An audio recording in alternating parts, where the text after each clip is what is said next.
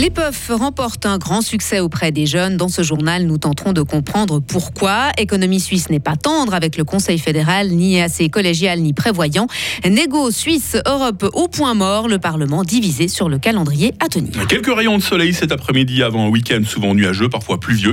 Il va faire euh, quelque chose comme 8 degrés aujourd'hui. Nous sommes vendredi 3 février 2023. Bonjour Sarah Camporini. Bonjour Mike, bonjour à toutes et à tous. La première fois, plusieurs organismes de santé publique ont récolté des données sur ce qu'on appelle les puffs. Hein. Oui, ces cigarettes électroniques jetables ont débarqué sur le marché suisse en 2020. L'étude publiée hier par Unisanté et Promotion Santé Valais montre qu'en Suisse romande, plus d'un jeune sur deux a déjà testé ce produit. Un chiffre inquiétant, mais qui ne surprend pas Véronique Pitet, chargée de prévention aussi près de Fribourg, le centre de prévention du tabagisme. Ils sont assez fun déjà de par euh, leur aspect, c'est assez stylé quand même, ça ressemble à des clés USB ou à des marqueurs, ça a des couleurs vives. Certaines puffs reprennent le branding de marques assez connues. Il y a un marketing qui est vraiment super agressif.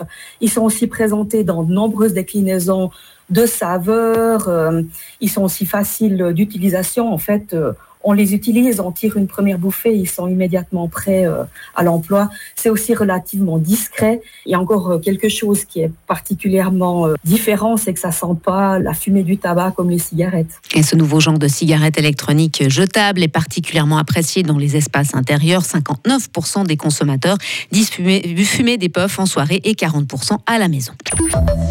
Ce coup de griffe d'économie suisse contre le politique. La fêtière a tenu hier sa conférence de presse annuelle. Elle s'en est pris à la politique économique du Conseil fédéral.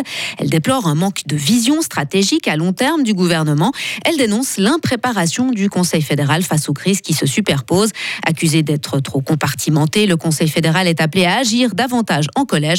La directrice d'économie suisse, Monica Rull. Nous avons un Conseil fédéral avec de nouveaux membres et il nous semblait utile de lui rappeler au Conseil fédéral dans son ensemble qu'il a une responsabilité collective. Il nous semble que cette conception de la responsabilité collective a été perdue un peu ces dernières années. Ça affaiblit le Conseil fédéral en soi, ça donne plus de poids au Parlement et nous voulons que le Conseil fédéral assume son rôle de leadership dans les différents dossiers pour notre pays, pour la place économique suisse. Économie suisse a encore critiqué le gouvernement pour le retard en matière de numérisation. Monica Rull déplore que nous manquions de données en temps réel dans le secteur de l'économie. Pas de nouvelles négociations en vue, Sarah, entre la Suisse et l'Union européenne. La commission de politique extérieure du Conseil des États a renoncé hier à Berne à mettre la pression sur le Conseil fédéral pour qu'il fasse avancer le dossier. Elle s'est contentée d'examiner un rapport. Elle demande aussi à être consultée avant toute décision du gouvernement, mais elle estime que ce n'est pas son rôle de demander une action accélération de la procédure.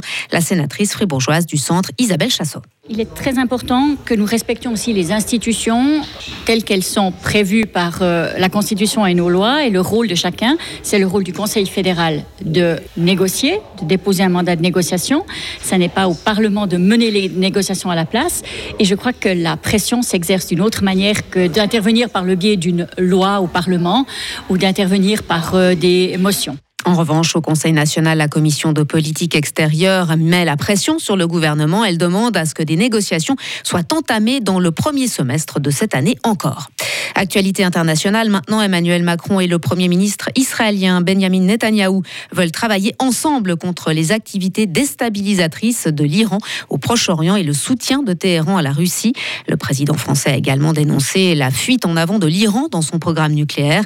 L'Iran a commencé à enrichir de l'uranium jusqu'à 60%, dépassant largement le seuil de 3,6% fixé par l'accord de 2015 encadrant son programme nucléaire. Téhéran menace aussi de se retirer du traité sur la non-prolifération des armes nucléaires et d'expulser les inspecteurs de l'Agence internationale de l'énergie atomique de ces sites nucléaires. Et enfin, le président Lula est certain que son prédécesseur, Jair Bolsonaro, est le cerveau de l'attaque des édifices gouvernementaux de Brasilia. selon l'actuel chef d'État, il cherchait à réaliser un véritable coup d'État. Le 8 janvier dernier, des milliers de partisans de Bolsonaro, mais contents de la victoire de son rival à la présidentielle, ont envahi et vandalisé le palais présidentiel, le Congrès et la Cour suprême. elles ont choqué dans le monde entier Hein, ces images. Merci Sarah Camporini, suite de l'info en votre compagnie évidemment. C'est à 7h30 sur Radio Fribourg. Retrouvez toute l'info sur frappe et frappe.ch.